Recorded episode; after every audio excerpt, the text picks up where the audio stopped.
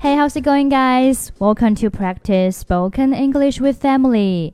欢迎收听和 Emily 一起练口语，我是 Emily。在国外旅游，如果东西被偷，该怎么报警呢？报警，我们可以用动词 report。report。比如说，我要报一起入室盗窃案。I want to report a burglary。这里 burglary 可以表示盗窃、入室盗窃等等。如果只是想表达报案，可以说 report a case。这里 case 有案件的意思。比如说，I want to report a case, officer。警官，我要报案。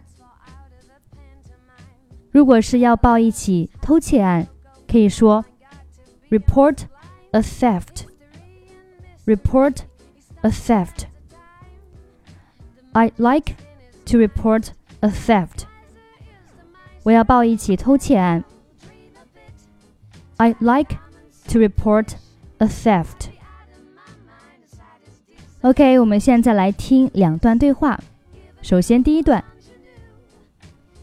What can I do for you? I want to report a burglary. What's your name? Your telephone number and address, please. I'm Wang Bing. I live at 204 East Street.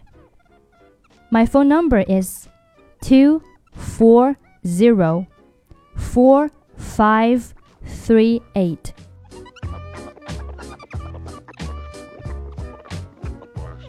OK，我们来听第二段对话。Hello, I'm a Chinese tourist, and I want to report a burglary. Your name and passport, please. Zheng Lin, five four zero nine six zero two six eight. Okay. What's the matter? I just came back to find my room in a mess. OK，今天我们学习了在国外应该如何报警。